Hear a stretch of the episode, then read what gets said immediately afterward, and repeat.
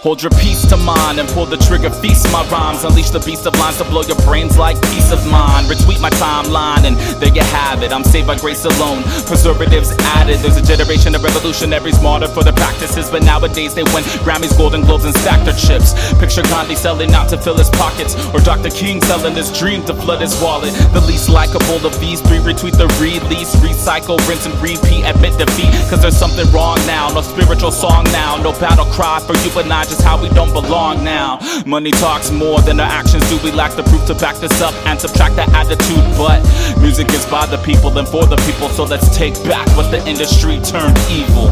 Hip hop is bigger than you and I. Poetry and motion personified. Take responsibility, do it right.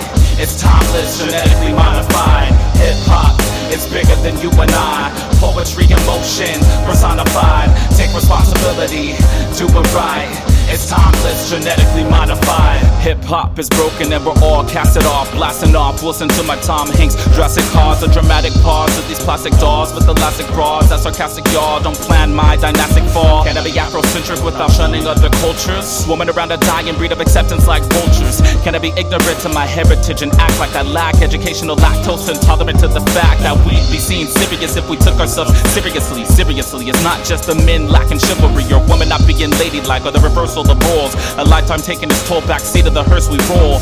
We as a people are losing our minds. Pinpointed choosing crime over refusing to dine with Satan over boozing some swine or dancing with the devil while the music will shine. It's a sign we're intertwined, avoiding the divine. Hip hop is bigger than you and I. Poetry and motion personified. Take responsibility, do it right. It's timeless, genetically modified. Hip hop is bigger than you and I. Poetry and motion personified. Take responsibility, do it right. It's timeless, genetically modified. Let me be the inspiration that I've tried hard to get. Let me inspire writers to write and never forget. Let me make the music that I think could be important with no filters to destroy it. Cause good art can't afford it. Let me write songs that will touch people timelessly.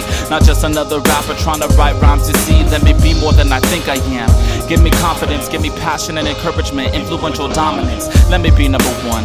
Let me sell a lot of records. Digital downloads so I can pay my bills better. Let me have time to make songs but still love my wife and give her enough time of my day and a better life. Let me treat her right. Cause I love her much. Let me be who I am on the mic without a crutch. Let me reach many people with the message of my songs. Give their lives positive change as they sing along. And God, that's all I'm asking. All for your glory and satisfaction.